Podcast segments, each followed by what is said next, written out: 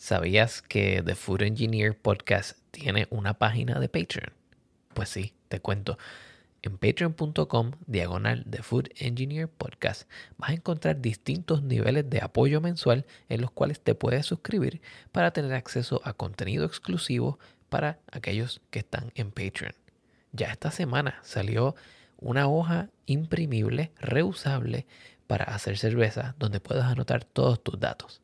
Así que no te lo pierdas, ve a patreon.com diagonal de Food Engineer Podcast y adquiere esta hoja, así como muchos otros materiales que van a estar siendo puestos allí semanalmente.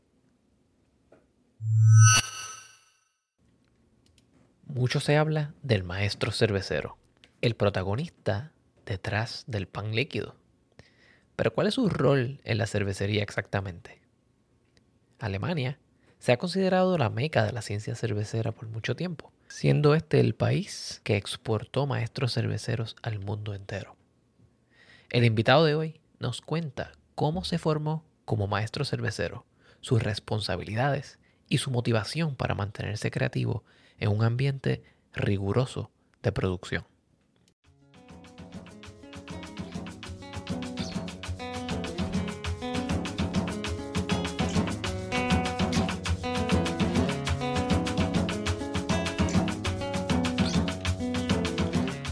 Bienvenidos a The Food Engineer Podcast, un podcast dedicado a la exploración de alimentos y bebidas fermentadas.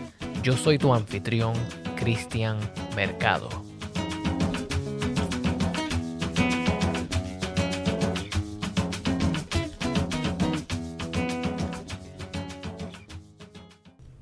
Bienvenidos a un nuevo episodio de The Food Engineer Podcast. Hoy tengo a un invitado sumamente especial porque es una entrevista a la cual llevo, llevo mucho tiempo colaborando y planificando. Bienvenido Philip Schuller de Cervecera de Puerto Rico. Mucho gusto, Cristian. Muchas gracias por tener tu podcast. Eh, un placer aquí desde Mayagüez, Puerto Rico.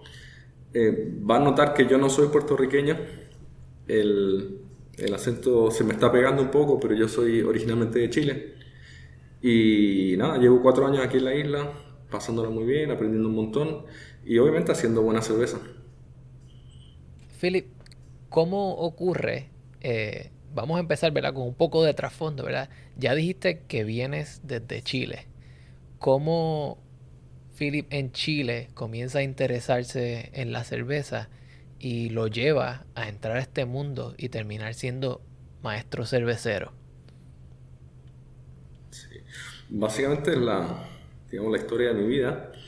Eh, yo ya desde pequeño, con 16 años, estaba haciendo cerveza en, el jardín con, con mi tío en, su casa, eh, que empezamos así artesanalmente y siempre me, me interesó mucho la ciencia y encontré que la cervecería incluía mucho, mucho de ciencia y cuando yo viniendo de familia alemana, cuando tuve que hacer un trabajo que incluía de la cultura chilena a la cultura alemana, el tema que presenté fue, mira, la cerveza se consume en ambos países y empecé a, a investigar un poco, a averiguar y realmente me fascinó el tema. Em, me gustó tanto que dije, mira, yo me quiero ir a Alemania a estudiar esto. ¿Okay? Y, realmente estuve postulando a una beca que tuve la suerte de recibir y por lo tanto pude irme, esto fue el año 2005, a estudiar a Alemania, a la ciudad de Múnich. La Universidad Técnica de Múnich ofrece el curso de maestro cervecero. ¿okay? Es una de dos universidades, la Universidad de Berlín es la, es la otra que lo ofrece. Un estudio bastante práctico en realidad. Uno trabaja mucho en cervecería, trabaja también en, en laboratorios y obviamente toda la parte teórica y, y obviamente la práctica en, en, las tardes, ¿no? Y así uno aprende, aprende un montón de los distintos estilos. Eh, como ya estaba fuera de casa, yo me fui con 19 años de mi casa a, a vivir solo a Alemania, básicamente. Y viajé un montón también para descubrir distintas culturas, distintas eh, influencias ¿no? de la cerveza y, y se convirtió en mi pasión. Desde los 16 años, como te digo, cerveza, ya tengo 36, que llevo 20 años haciendo, haciendo el brebaje. Wow, 20 años. Eso quiere decir, ¿verdad? empezaste bien temprano. Y, ¿verdad? Para que lo pongas en perspectiva, Philip tiene la misma edad que yo y lleva mucho más tiempo que yo, quizás el doble de tiempo trabajando con cerveza. Eh, ¿cómo, ¿Cómo fue tu experiencia al transportarte desde Chile a ir a Alemania, estar en una cultura distinta, un idioma distinto para entrar a aprender un oficio que es sumamente técnico? ¿Hubo un impacto grande para ti? Sí, tuve la suerte de, aprender alemán todavía en, Chile, que esa base obviamente ayuda un poco a meterse, pero Realmente la barrera idiomática fue, fue en principio una situación, pero mira, las ganas que tenía ayudaron un montón a, romper eso. Y yo te digo, a los dos años estando allá en Alemania, dije ya, basta, no más acento latino, vamos a probar el acento alemán, aunque me equivoque. Y, y realmente ya cuando terminaba el estudio, la gente ni se daba cuenta que yo no era alemán, ¿no? Que al final el estudio ayudó mucho a mejorar el idioma. Sí. Y, la parte cultural seguro que, es bien distinta. Pero imagínate que yo me fui a Alemania pensando en que yo estudiaba y me volvía. ¿okay? Y mientras más tiempo yo pasaba allá, iba cambiando la mentalidad a, mira, me puedo quedar un momentito. Y al final dije, mira, yo me quedo, yo no me quiero volver. ¿okay? Y, de cuatro años que iba a pasar en Alemania, terminé pasando 13 años. Wow. Que una vez que terminé el estudio, seguí trabajando en la universidad eh, luego me tomé medio año para, para viajar un poco y, ya volviendo empecé a trabajar y trabajé eh, siete años en, en, cervecerías allá en Alemania. ¿Cómo Philip se mueve de Alemania a la isla del encanto en Puerto Rico? Básicamente eh, coincidencia. Eso es las vueltas de la vida. Yo después de siete años trabajando dije, mira, es una buena oportunidad para volver a viajar y mientras viajaba eh, tuve la suerte de hacer contacto con, con los maestros cerveceros acá de, de Cervecería de Puerto Rico. Eh, básicamente la combinación de conocer el estudio en alemán y, toda, toda la, la, industria y hablar español no es algo muy común. ¿okay? Que básicamente yo era un buen, un buen candidato y dio la casualidad que los maestros cerveceros estaban en Estados Unidos, mientras yo también estaba en Estados Unidos eh, viajando, nos reunimos, nos conocimos y, realmente fue, mira, te hacemos la invitación, ven a conocernos. Me mostraron todas las facilidades, una cervecería preciosa, muy moderna, eh, parecida a, a, lo que yo estaba trabajando los últimos años en Alemania, que también tenía experiencia relevante. Eh, el equipo de trabajo era, era particularmente del, mismo estilo, así que era un, muy buen, un muy buen fit para, tanto para cervecera como para mí. Y como yo ya había dejado trabajar en Alemania y estaba pensando, mira, puedo seguir viajando o puedo irme a trabajar, y dije, mira, en algún momento cuando yo soñaba en estudiar en Alemania eh, y ser cervecero y todo, yo pensaba, mira, el, el destino es trabajar en un lugar en la playa, que yo después del trabajo pueda relajarme, buen clima y todo eso. Y mira, la vida me lo dio sin, sin buscarlo tan, tan específicamente y obviamente que cuando tengas oportunidades uno, uno las aprovecha. Claro. Qué, qué emocionante, ¿verdad? Ver cómo, cómo tantas vueltas dio la vida para llegar eh, a un lugar y, sin saberlo, ¿verdad? Yo estudié al lado de la cervecera de Puerto Rico Quizás algunas de las mejores fiestas a las cuales fui durante mis años de bachillerato fueron allí. Eh, y, tengo muy buenos recuerdos de, mis experiencias en Mayagüez. Ahora bien, hablando de tu formación como cervecero, tu experiencia y cómo la vida te trajo a Mayagüez, te traigo aquí con el objetivo de hablar sobre el maestro cervecero como una figura qué hace el maestro cervecero, quién es, etcétera. ¿Cómo tú le introducirías a una persona que no sabe mucho de cerveza cuál es el rol del maestro cervecero? Mira, prácticamente el maestro cervecero tiene que saber de todo y por lo mismo no es experto en nada. ¿ok? tú eres un integrador. En la universidad hablan, mira, tú eres un tecnólogo, tú, tú combinas la técnica con la ciencia y haces que se genere tecnología. Básicamente eh, tú sabes de materias primas, tú sabes de maquinaria, tú sabes de análisis de laboratorio, sin ser un experto en cada uno, pero puedes utilizar esas herramientas para con, pensando productos naturales como son todas las materias primas que tenemos, incluso ser vivo como la levadura, poder mantener una calidad constante eh, con materias primas cambiantes. Tú tienes ahí los informes de, de, las cosechas cada año, incluso si tú cambias, pensando que en Puerto Rico no, no, crece la cebada, obviamente, y tenemos que ver de dónde recibimos nosotros nuestra, nuestra cebada, y tenemos que analizar la calidad de aquella que si la traemos de Norteamérica, la traemos de Europa, va a haber eh, cierta implicancia y tenemos que hacer ajustes para que el producto final sea el mismo, a pesar de que las materias primas son, son cambiantes. ¿okay? Lo mismo con lo que es la levadura, el, cuidado de la levadura es, es imprescindible para, para, una buena cerveza. Y eso es microbiología. Yo no soy microbiólogo, pero, pero a veces eh, yo le enseño cosas al microbiólogo, ¿no? de, de experiencia, de, de, de lo que uno trabaja. Y, eso es básicamente uno estar eh, consciente de todos los, puntos que van al, al, resultado final y cómo integrarlo.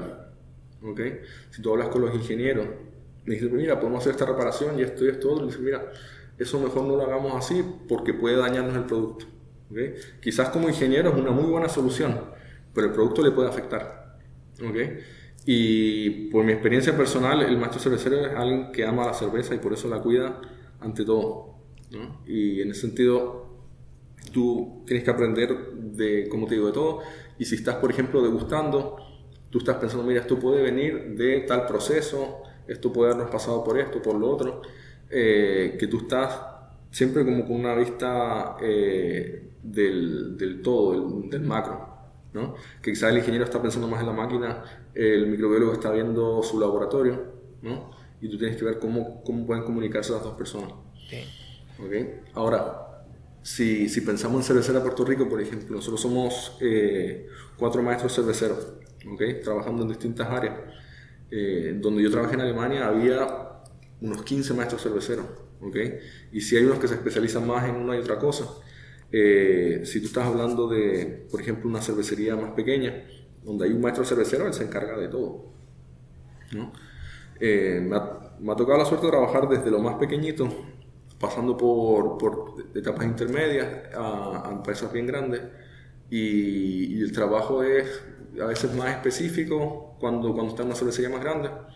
Yo trabajé en desarrollo de productos, por ejemplo, ahí tú estás dedicado más bien a esa área, pero siempre pensando en el todo de, del producto. Y ahora en cervecería estoy trabajando en lo que es eh, control de calidad. ¿no? y básicamente uno está pendiente también de todos los pasos y de resolver problemas. De... El cervecero es muy crítico, digámoslo así. La educación de cervecero te, te, te enseña a buscar errores para optimizarlo. ¿Okay? Y eso quizás también, si hablábamos antes del cambio de mentalidad de Chile a Alemania, el cambio de mentalidad de Alemania o de cervecero alemán a, Puerto Rico también es eso, que aquí en Puerto Rico prefieren no, decir tan directamente las fallas, no, no ser tan críticos. Y, y, como alemán, que es más seco, y más encima como cervecero, eh, a veces uno tiene que encontrar cómo, cómo, decir las cosas, pero sí no lo dice uno como negativo, sino creyendo que hay cosas, siempre hay potencial para, para mejorar. ¿no? Entonces, si nos vamos al, al trabajo, está desde... Eh, obviamente manejar el equipo, enseñarle al equipo. Yo trabajo con mucha gente de, tu alma mater, ¿no? Y, son gente que sabe de ciencia, que, que conoce su arte, ¿no? Pero cuando lo llevas a la práctica de la cervecería, que, que es bien eh, específico, a veces tú le puedes enseñar también a un químico o química, ¿no? Como te decía, un microbiólogo o microbiología, porque es, es tan aplicado que, que son conocimientos integrados. Yo recuerdo cuando me iba a estudiar y me decían, pero tú estás, loco, ¿cómo te vas a estudiar cervecería? Eso es demasiado estrecho, ¿no? Eh, no tienes mucho campo. Pero una vez que ya estudiaste y estás trabajando en lo que te gusta, en la cervecería y todo eso, recuerdo haber conversado con la misma persona y me dice, es que tú lo hiciste de oro porque tú trabajas realmente en lo que tú querías, ¿no? Que quizás él estudió ingeniería industrial y dice, yo voy a especializarme en donde encuentre trabajo, ¿no? Y aquí tú estás especializándote desde que empiezas a, estudiar, ¿no? Y, vas al bar y pruebas y también te especializas. Em, yo doy charlas también en, en, bares para, para enseñarle un poco a la gente cómo, cómo es el cuidado de la cerveza también fuera de la cervecería. Sobre todo lo que es cerveza en barril, es, eh, es, sumamente importante que se cuide bien para que la calidad que le llega al cliente sea, sea la indicada, ¿no? Y, y acá dentro de la cervecería, mira, desde degustar todos los puntos de la, de la, de la cervecería, revisar todos los análisis para entender eh, trends, ¿no? Si es, que algún, si es que algún valor se está escapando, entender, ok, mira, cambiamos de materia prima, tenemos que modificar la receta. Ahí eh, la comparación con el vino siempre se hace, ¿no? Porque son bebidas fermentadas, eh, que puede ser que tengan un uso similar, pero la cerveza en sí es un poco más compleja, pero a la vez te permite más flexibilidad por el proceso que tiene de producción. El vino depende mucho de la uva. En la cervecería tú puedes con, con ingredientes de distinta calidad, puedes llegar al mismo resultado si tú logras eh, manejar el proceso. ¿no? Em, si hablamos que, mira, la maltería te envía una malta que tiene un nivel de proteína más alto, por ejemplo, ¿no? Tú puedes ajustar la, la maceración para ajustar eso.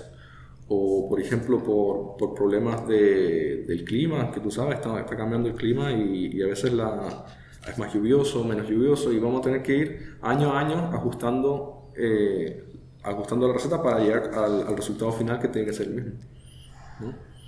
Te especializas en equipos de, medición, que son las herramientas que te van a ayudar a ver a través del producto. ¿no? La degustación, yo siempre digo a todos, es, es la prueba de control de calidad más importante porque es la misma que va a utilizar todo el consumidor. ¿no? Cualquiera que bebe cerveza está haciendo lo mismo que nosotros y no va a tener un análisis de alcohol, no va a tener un análisis de extracto, eh, no va a tener un analizador de pH, pero sí va a degustar y va a entender cómo es que, eh, si está una cerveza que le, gusta o no. Y por eso mismo nosotros también desarrollamos personal dentro de la empresa y de todas las áreas. Eh, le damos adiestramientos de degustación, le, le hacemos eh, pruebas, le hacemos cursos para que nos puedan ayudar a entender, mira, estamos manteniendo la calidad que queremos mantener, o si, por ejemplo, hicimos un cambio de materia prima, le ponemos a comparar de manera ciega y decir, mira, ¿te das cuenta que hay una diferencia o, realmente logramos cumplir con el objetivo que era que no, que no te des cuenta? Que ahí es eh, un poco el, arte de, del cervecero. Philip, me está bien interesante muchas de las cosas que acabas de decir. Y tomé notas, por eso estaba mirando hacia abajo. Y es que, número uno, mencionaste que eres un integrador.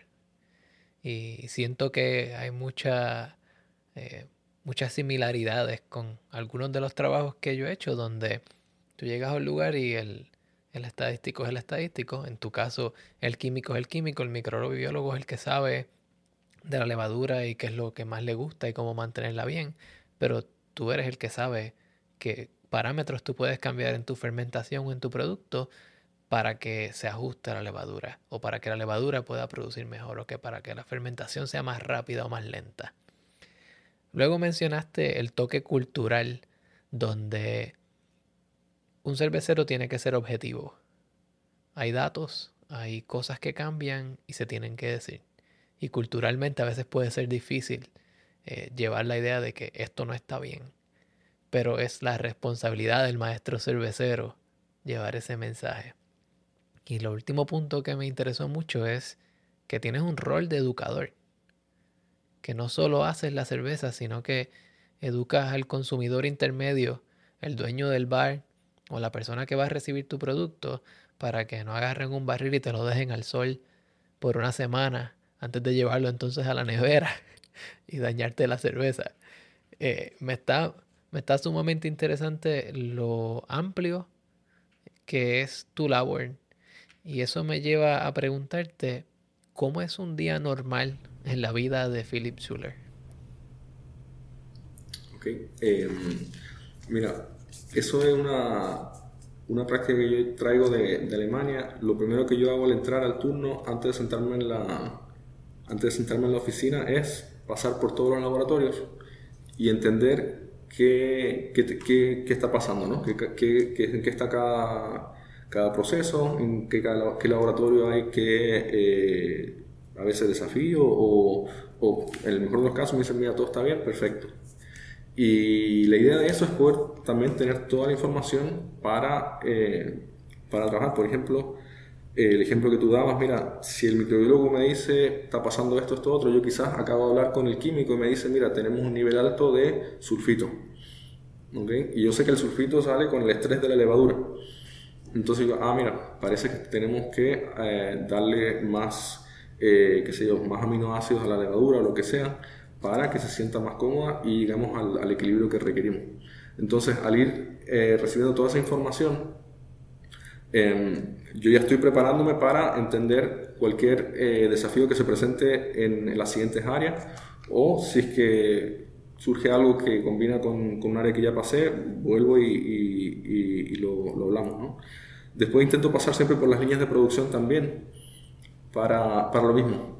Eh, verificar que todo el mundo esté eh, atento a lo que está sucediendo, si es que hay alguna situación que, por ejemplo, está sucediendo en, en almacén, eh, donde nosotros paletizamos, pero las personas que están en la línea no, tienen información de eso, yo aprovecho de decirle, mira, hay, una situación ahí, se está arreglando, pero que pongamos atención para, para poder facilitarles quizás el trabajo a ellos o, no desesperarnos si creemos que, no estamos avanzando como queremos. ¿ok?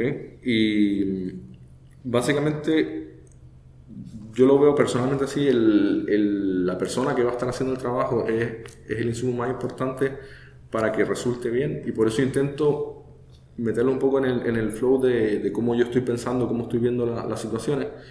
Si tú has trabajado en la industria, sabes que todos los días hay algún desafío eh, nuevo o a veces también conocido y, resolver esos problemas te ayuda a poder después tener el tiempo para ir pensando en el resto, ¿no?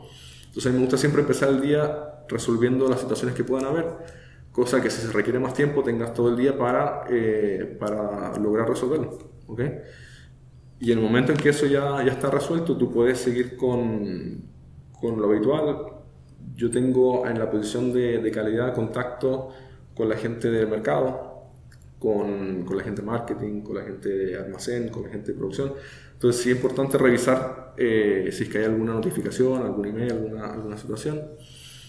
Y mm, lo otro, como te digo, degustar siempre es bien importante, una vez al día por lo menos intentamos degustar con, con mi compañero que también es maestro cervecero, Daniel Stamberg, intentamos degustar eh, todas las partes del proceso, los mostos, las fermentaciones, las maduraciones, los productos ya envasados.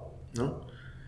Em, y cuando, cuando uno ya tiene todo eso armado, lo que va viendo es, mira, cómo podemos optimizar, por ejemplo, los horarios, cómo podemos eh, hacer crecer a alguna persona. Nosotros tenemos dentro de cervecera bastante crecimiento de, de profesionales y ahí eh, tengo la, la dicha ¿no? de estar en el, en el departamento donde nosotros atraemos a la gente, ¿no? Traemos sobre todo gente que está saliendo, por ejemplo, del Colegio Mayagüez o que está recién empezando su carrera y, y los formamos y, tenemos muy buena experiencia con, con, crecimiento dentro de la empresa en ese sentido y me preocupo también de, de, de aquello, ¿no? Ahora, lo que sigue son quizás semanalmente reuniones, por ejemplo, para la planificación de la producción. ¿no? Eh, también tenemos eh, checks con las distintas áreas para decir, mira, este mantenimiento, eh, esta, esta, tarea que quizás es más, em, menos, menos regular, ver cómo, cómo coordinarla.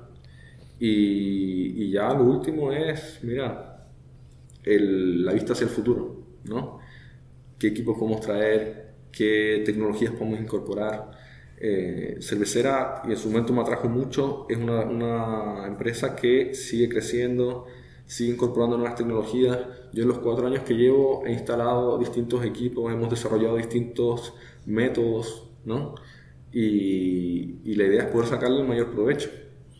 Entonces, eh, también ahí está en un poco idear, un poquito imaginarse cómo podemos seguir eh, optimizando cómo podemos ser más objetivos, como, como tú bien, bien decías, cómo ser más objetivos para tener un, contrapunto a, a, eso que te digo que es bien importante, que es la degustación, pero cómo yo lo puedo también sostener quizás con análisis eh, de laboratorio.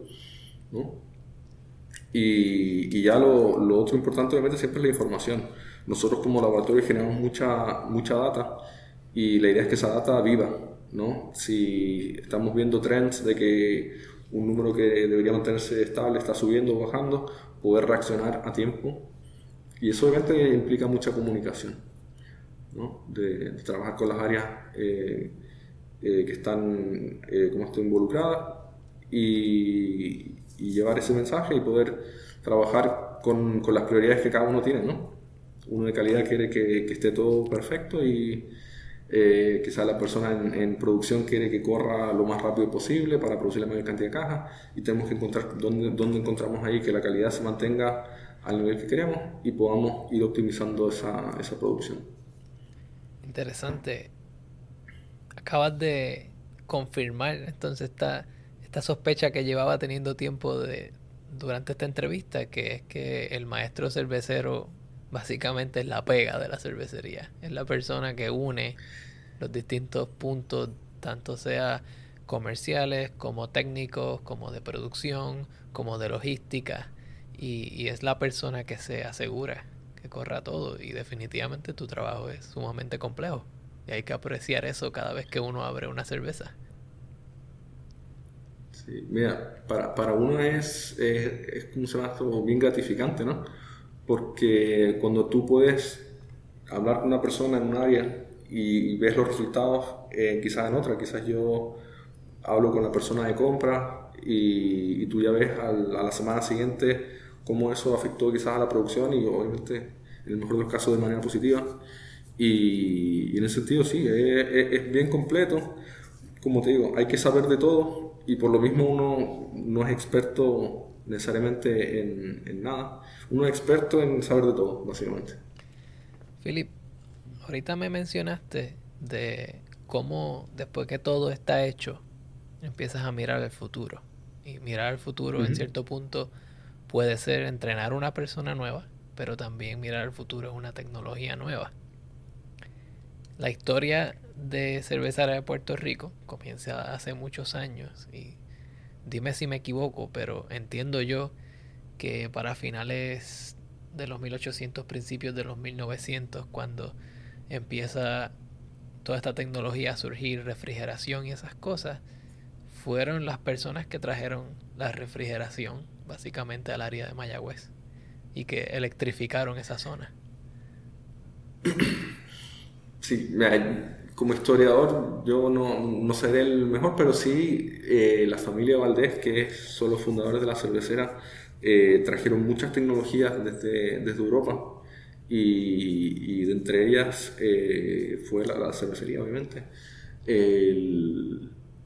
de la historia dice, mira, una vez que la prohibición termina, la gente se vuelve a animar a, mira, vamos a hacer, vamos a hacer eh, algunas cosas.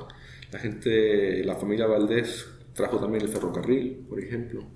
Se fundó la cervecera en Mayagüez por la, por la, por la cantidad de agua, por la los recursos hídricos, ¿no? que, que, son bien importantes para la producción de, de, cerveza. Y que si uno mira históricamente, el agua siempre definía dónde se iba a hacer una cervecería. Tener acceso al agua para poder tener una buena calidad de agua una buena calidad de cerveza. Entonces, eh, en 1937 es que se funda la cervecería y, y se ha ido modernizando en las últimas décadas de manera exponencial, diría yo, ¿no?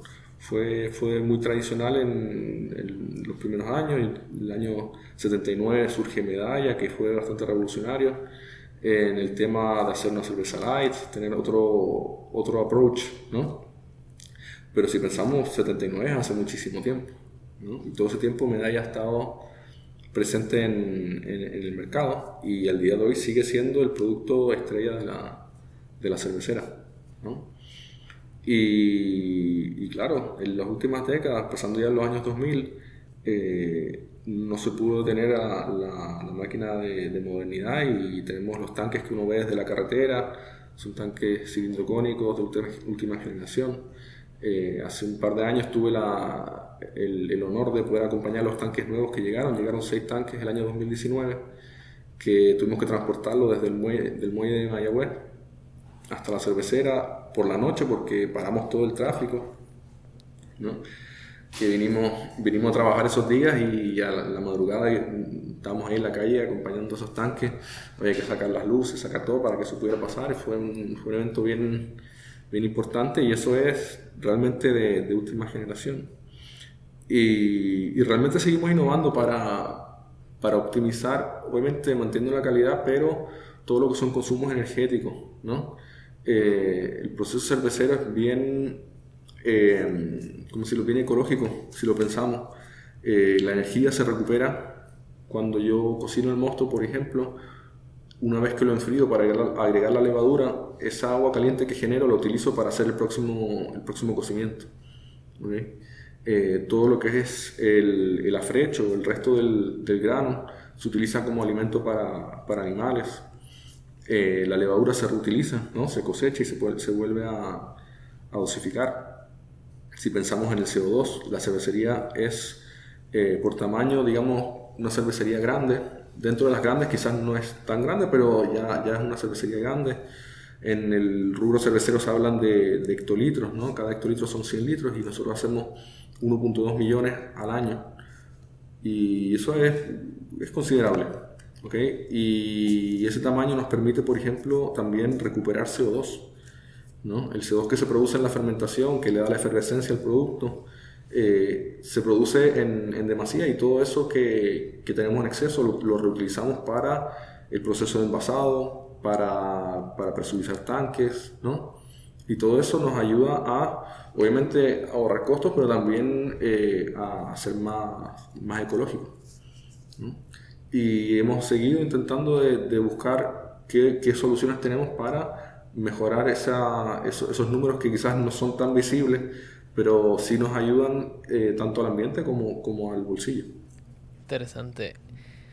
Ahora que mencionas esa parte de la sostenibilidad o el futuro y, cómo está cambiando el clima y cómo la cervecera se ajusta a esos cambios, eh, voy a hacer una pequeña pausa, un pequeño plug aquí, el episodio número 23, donde entrevistamos a Juan Carlos Torres Monjor de Boquerón Brewing Company y hablamos extensivamente sobre qué se hace con el agua, qué, qué hacen las cervecerías y qué quisieran hacer para asegurarse que toda esta, eh, todo este líquido que sale de la cervecería con pH altos y bajos no afecte la limpieza del agua y también en el episodio número 25 hablamos con Viviana, que es una profesional que trabajó en el área de control de calidad de la cervecería. Así que les invito a que vayan a esos episodios y lo escuchen después de este para que tengan un poco más de contexto de las cosas de las cuales está hablando Philip. Ahora bien, disculpa esa pausa, Philip. Te pregunto, ¿cuál de las tecnologías que utiliza cervecera de Puerto Rico en sus procesos, ya sean tecnologías nuevas o antiguas, pero que facilitan la producción o nos ayudan a mirar hacia el futuro. ¿Cuál es tu favorita y por qué?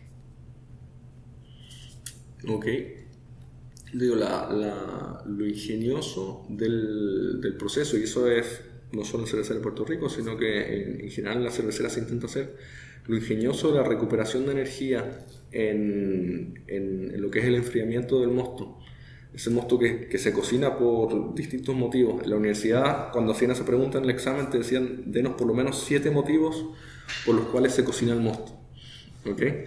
Y yo intento siempre dar los siete y los voy contando, pero, pero básicamente...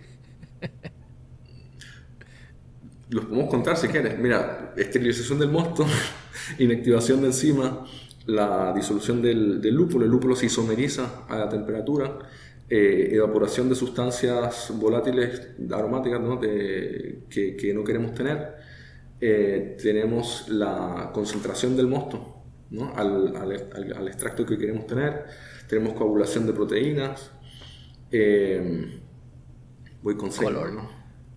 No voy a colgar. El color se afecta es un efecto secundario realmente. No es, eh, no, es no, es que nosotros queramos afectar al color, sino que por el calor obviamente se va, se va, a afectar. Pero en el examen no te lo aceptaban porque es un efecto secundario. Interesante. Pero digamos que, que con 6 ya pasaba el examen.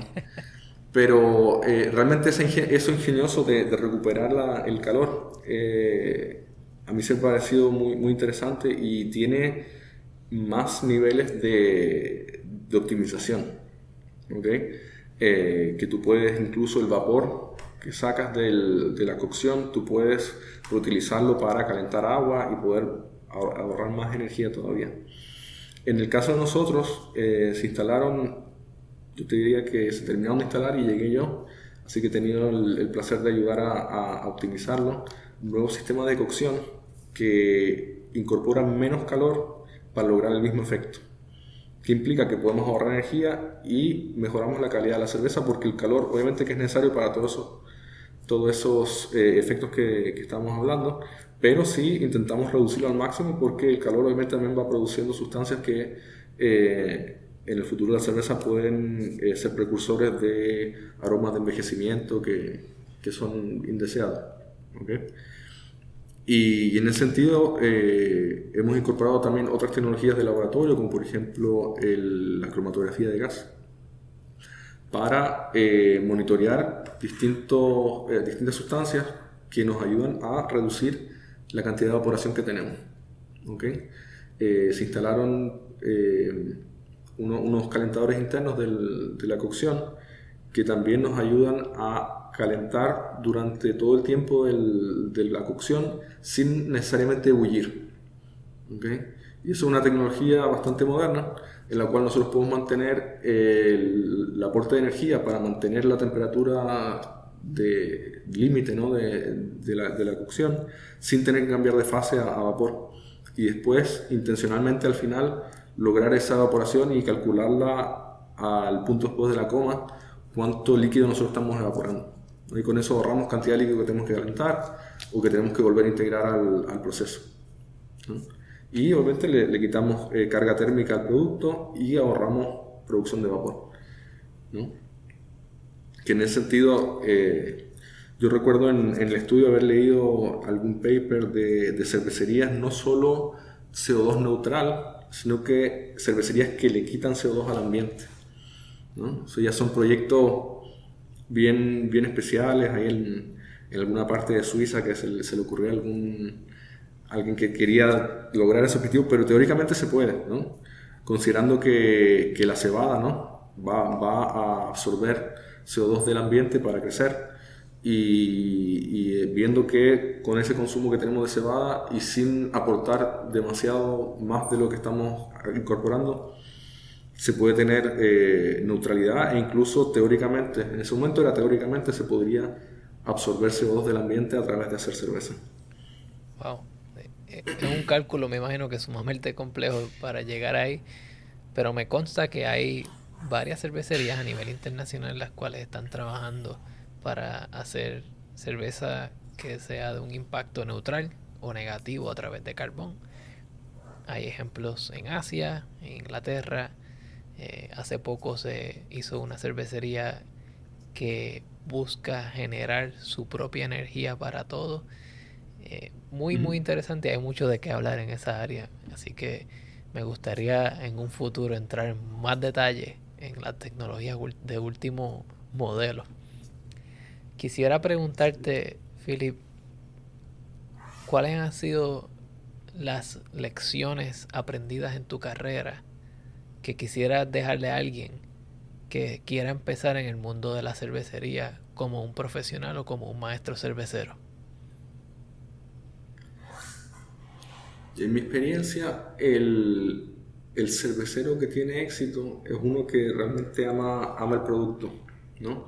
la cerveza como, como bebida, obviamente, no, no, estoy hablando de que tiene que ser alcohólico, sino que eh, realmente respeta la, lo que es el, el producto como, como sería como una herencia cultural de miles de años. ¿no? Y, y, realmente, si tú no, no, te, no te sientas a pensar y dices, vamos a abrir una cerveza, me voy a tomar, Pero si tú sabes todo lo que historias que hay detrás de cada una de esas cervezas, son impactos bien grandes en, en la humanidad. Y, y, uno cuando obviamente lo, lo, lo vive de esa manera, eh, lo, aprende a respetar y, eso te motiva un montón a, encontrar eh, esa pasión, ¿no? Al final, mucha gente lo habla así, de, de, mira, tienes que encontrar tu pasión para, para poder hacer bien tu trabajo y para poder disfrutarlo. Y el caso de la cerveza, me parece que el producto mismo te lo facilita. ¿no? Eh, yo, yo, lo he visto muchas veces en la parte de cómo se vive cada cultura, cada cerveza. Si tú hablas con gente quizás menos experta, hay muchas concepciones que quizás no son tan correctas y, tú le puedes explicar, mira, lo que pasa es que la cerveza se hace en tantos lugares y se puede hacer de tantas maneras que al final sí, todo es cerveza, pero cada una tiene su historia, cada una tiene su proceso y su particularidad. Que tú puedes hacer la misma receta en dos partes del mundo distintas y vas a ver distinto. ¿No? Llega tan así que tú puedes servir la misma cerveza en dos vasos distintos y por la forma del vaso también la vas a sentir distinto. O puedes tomar la misma cerveza dos días distintos y porque tú estás un poco eh, en, otro, en otro ánimo también te vas a ver, te va, te va a saber distinto, pero está ese, es, es, esa base de, de, la bebida histórica eh, que lleva a la gente a celebrar, a relajarse por la tarde o, o, o, a hacer lo que, lo que más le guste. Eh, y en ese sentido, la, la, pasión yo lo he visto como, como bien importante para el éxito del cervecero, sobre todo por esa visión que tienes que tener y tienes que estar en contacto con, con tantas áreas que, que, una persona que no tiene esa energía quizás no va a tener el éxito, porque va, hay gente que le gusta estar ahí en su oficina y estar haciendo su, sus cosas tranquilos. Esto es para alguien que le gusta eh, ser más hands-on y, estar, eh, estar por todos lados y, y viendo, viviendo el, el producto básicamente. Así que ya saben, si quieren seguir los pasos de Philip, mucha dedicación, amor al producto, respeto a la cultura, ya sea como sea que estén haciendo su cerveza. Cada opinión y cada estilo tiene su validez y su valor. Y Philip, te quiero dar las gracias por aceptar esta invitación. Eh, a mí me, me llena de mucho orgullo entrevistar a una persona que esté trabajando en un lugar que para mí yo llevo con tantos buenos recuerdos eh, y un producto que al día de hoy, estando en New York, aún así lo busco. Así que muchas gracias y mucho éxito para ti. Gracias a ti, tienes mucho éxito.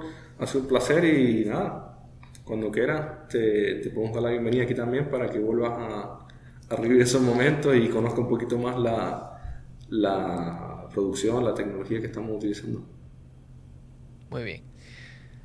Bueno, muchas gracias por escuchar este episodio de The Food Engineer Podcast. De nuevo quiero darle las gracias a Cervecera Puerto Rico y a Philip Schuller por poner de su tiempo para hablarnos y educarnos un poco más del rol de un maestro cervecero en una cervecería que produce sobre 1.2 millones de hectolitros de cerveza al año.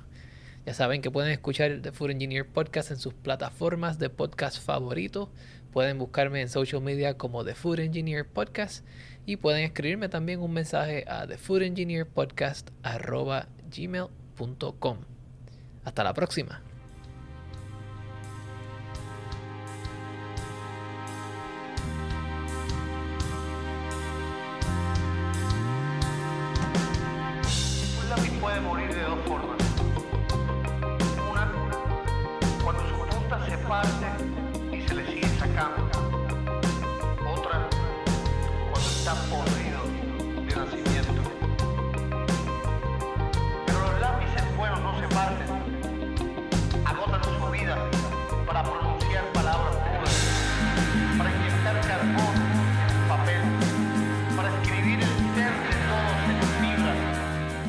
Este episodio fue producido y editado por Cristian Mercado. La música que escuchan se titula Lápices y es una producción del señor Pedro Lavezari. Pueden encontrar la música de Pedro Lavezari yendo a Bandcamp o siguiendo el enlace que está en las notas de este episodio. Hasta luego.